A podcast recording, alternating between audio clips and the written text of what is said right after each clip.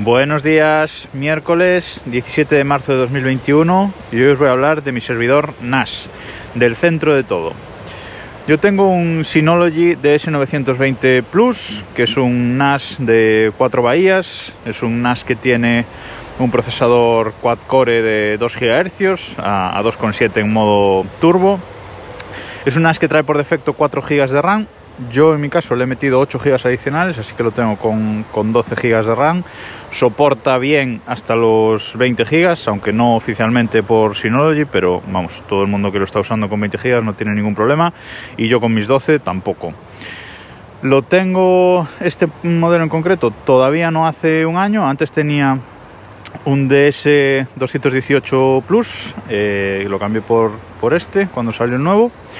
Y la verdad es que contentísimo. Le tengo 8, perdón, 3 discos duros de 8 terabytes. Como digo, tiene 4 bahías. Tengo 3 completas. Lo tengo en modo SHR, el RAID SHR, este RAID eh, propio de, de Synology, con lo cual pues tengo 16 eh, teras de, de almacenamiento real con 8 teras de, de paridad, ¿vale? De, seguridad. Si me falla un disco duro de esos tres, no pasa nada. Lo retiro, meto uno nuevo y se rehace el, RAID y todo sigue igual que, siempre. No hay, no hay problema de pérdida de datos ni similar.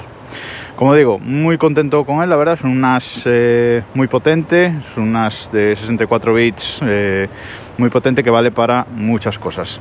¿Y para qué lo uso? Bueno, pues eh, como digo, es el centro de todo. Eh, ahora mismo es donde está alojado este podcast que estáis escuchando, donde está alojado la propia página web del podcast, donde está alojado también los archivos de Keep Pushing eh, F1 Podcast, mi otro podcast de, Fórmula 1.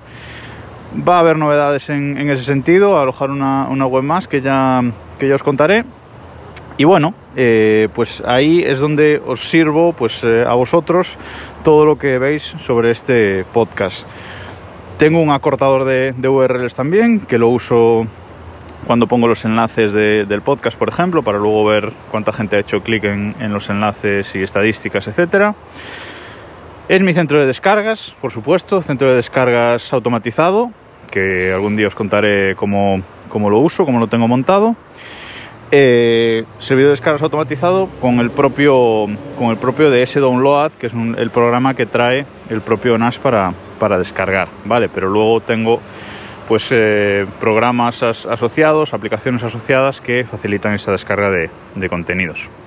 Por supuesto, esos contenidos van a mi servidor Plex, es mi centro de, entretenimiento, mi propio Netflix personal, con mucha información. Ya os digo, tengo ahí 16 teras de, almacenamiento disponible y gran parte ya, ya están ocupados servidor Plex pues para películas, series y la música, también la tengo ahí, ¿vale?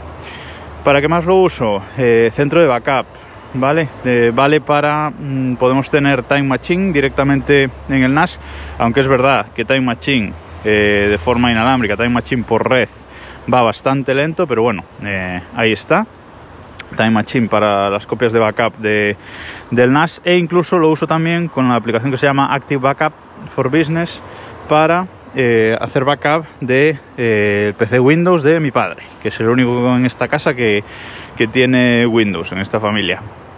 Eh, entonces, bueno, pues también hago las copias de seguridad directamente con ese programa y las hace muy bien y, muy rápido, mucho más rápido que, que Time Machine, tengo que decirlo. También lo uso para monitorizar eh, mi red, mi red interna de, casa. Bueno, yo tengo VPNs montadas con las distintas casas de, la familia, toda una red eh, interna para todas las casas y lo uso para monitorizar toda esa red. Ya os contaré también un día más concreto cómo, cómo lo hago, pero tengo un sistema de monitorización montado ahí. Y muchas de estas cosas están montadas en Docker. Docker es este gestor de, contenedores con distintos eh, servicios para que funcionen de forma independiente y uso muchísimo Docker en el, en el NAS, la verdad. Esto entraré un día a contaros solamente todos los Dockers que tengo montados en el propio NAS. Ah, y me olvidaba al principio de deciros que también tengo eh, en, el, en, este NAS montado, también tiene la capacidad para tener discos duros de, caché, de caché SSD. bueno, discos duros, eh, qué lástima, discos de caché SSD. Le tengo montados dos discos de caché SSD de 500 gigas cada uno para tener caché de lectura y escritura. Esto lo que hace, por ejemplo, para empezar, es que la web del podcast y los archivos del podcast pues eh, os los pueda servir de una forma mucho más rápida. ¿Qué me faltaría por meter en este NAS o que tengo pensado eh, meter en este NAS en un futuro? Pues es eh, el tema de las fotos. Vale, yo tengo mis fotos en, eh, la librería de, fotos de Apple, de iCloud, que esto entraré otro día también a comentarlo. Pero me gustaría tener una copia, un backup, una segunda copia y posibilidad de acceso online en el NAS. Para esto estoy esperando a que Synology saque la versión final de, de SM7, que es el sistema operativo que lleva el, el, NAS, porque trae una nueva aplicación que es Synology Photos, que es realmente una, una aplicación que se asimilaría pues eso, a Google Fotos o a, la librería de fotos de, de Apple de iCloud.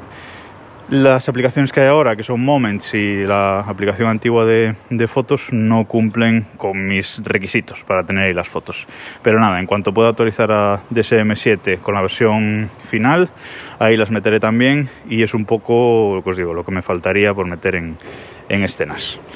Creo que es un resumen bastante completo de todo lo que tengo aquí y otro día entraré a contaros eh, más cosillas sobre este NAS, que es la central de todo y estoy contentísimo con él, la verdad. Si estáis pensando en, compraros un NAS, adelante porque es eh, súper útil y si os gusta cacharrear, mucho más.